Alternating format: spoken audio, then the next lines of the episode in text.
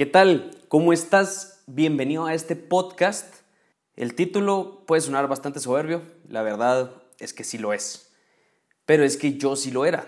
O sea, mi padre me vendió muy bien la idea de que tenía que ser siempre el número uno, el mejor, tenía que ser el punto de referencia de otros, todos debían voltearme a ver a mí. Años después, pues me cambió esto, o sea, él me cambió esta creencia a que lo importante era que aprendiera para la vida. Pero fue muy tarde porque pasó como 15, 16 años eh, con lo de ser el número uno. Yo lo absorbí muy bien en mi subconsciente, porque tenía que ser el número uno.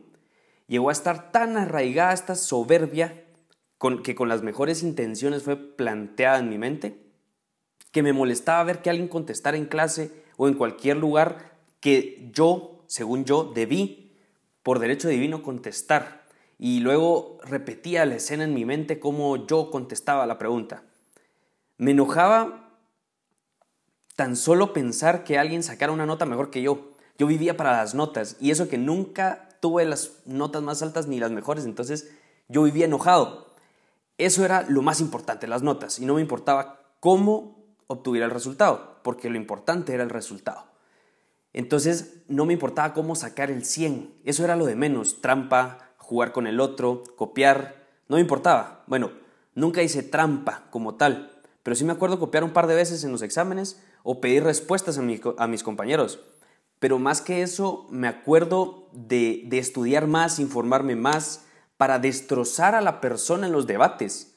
O sea, no el argumento, a la persona. Y muchas veces lo hacía destruyendo el espíritu, algo que no me enorgullece para nada.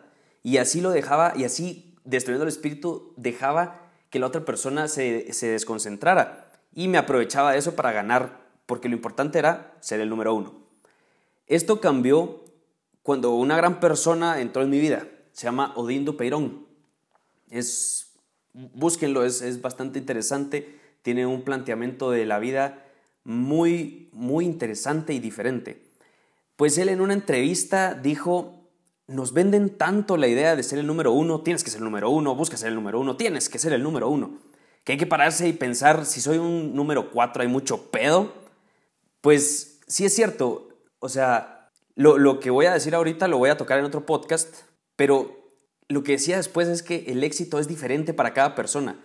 Puede que tu número cuatro sea mi número uno o mi número cuatro sea tu número uno. Y espero te ayude lo que te voy a decir ahorita. No existe nadie que sea perfecto. Nadie va a ser el número uno en todo. No existe esa persona. Relájate y no te preocupes tanto. No quiero que se malinterprete porque no te digo que seas un mediocre diciendo, ay, yo soy así. No soy bueno, me da igual. Al contrario, ve, esfuérzate a tu ritmo, en tu vida y no dejes de luchar. Pero tranquilo, lo, lo que te estoy diciendo es el exceso de ser el número uno es un defecto uno cae en un perfeccionismo que es un vicio oculto y disfrazado de virtud, o sea, una virtud falsa. Imaginen esto, si, si solo se pudiera ser el número uno en todo, no existiría Burger King, no existiría Pepsi, no existiría Nike, porque ya hay McDonald's, ya hay Coca, ya hay Adidas. Además, y esto es lo más importante del podcast, es lo que me sirve a mí actualmente, ser aprendiz es lo mejor del mundo. O sea, si eres el número uno, ¿a quién le vas a aprender? ¿Cómo podrías seguir creciendo? Claro que le vas a enseñar a muchas personas, pero por lo general todos te van a enseñar algo. Y es lo más precioso de la vida, aprender, que significa que no has terminado de crecer, de explotar tu potencial. Significa que la humanidad sigue creciendo en ti, en expansión. Es muy raro que, que yo no aprenda algo de alguien en cualquier persona. O sea, siempre que me encuentro a alguien, yo le aprendo algo. Y desde ese entonces, desde ese cambio de mentalidad, solo me junto con personas muchas veces mejores que yo en cualquier campo. Siempre. Y, qué mejor que una historia para, para entender esto. La historia de, los tres hombres en el desierto y el genio de la lámpara. Iban tres hombres en el desierto caminando y se encontraron una lámpara. Y agarra el primero la lámpara, la frota y sale un genio. El genio los mira a los tres y dice, tienen tres deseos, pero como son tres, le voy a dar un deseo a cada uno. Entonces el primero tomó la lámpara y dijo, yo quiero ser el hombre más sabio del mundo. Y el, y el genio le preguntó, ¿estás seguro? A lo que el primero le respondió, sí, deseo cumplido. y se volvió el hombre más sabio del mundo. El segundo agarró la lámpara, la, la tomó y dijo, yo quiero ser cien veces más sabio que el primero. Y el genio le, le preguntó, ¿estás seguro? Y el otro contestó, claro que estoy seguro. Entonces, en ese momento se convirtió cien veces más sabio que el primero.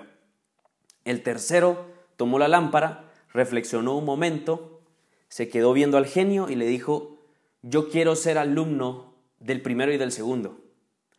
El genio no le preguntó nada y se lo cumplió.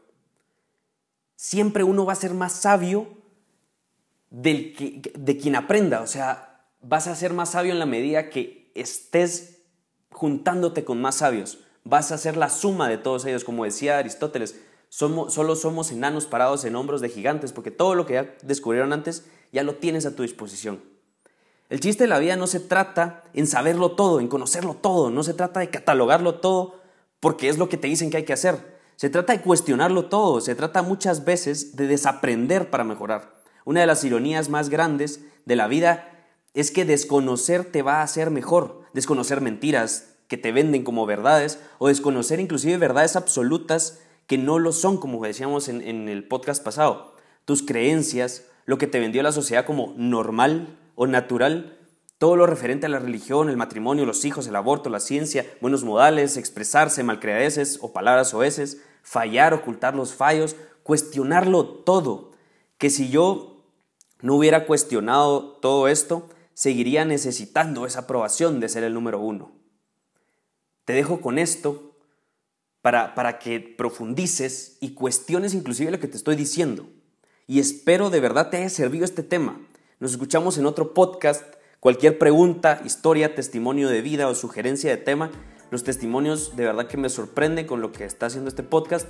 Les agradezco muchísimo lo que están escribiendo, pero me lo puedes escribir en Instagram o en Facebook, donde me encuentras como Fer Carrillo G o, a mi correo que es cfcarrillog.gmail.com.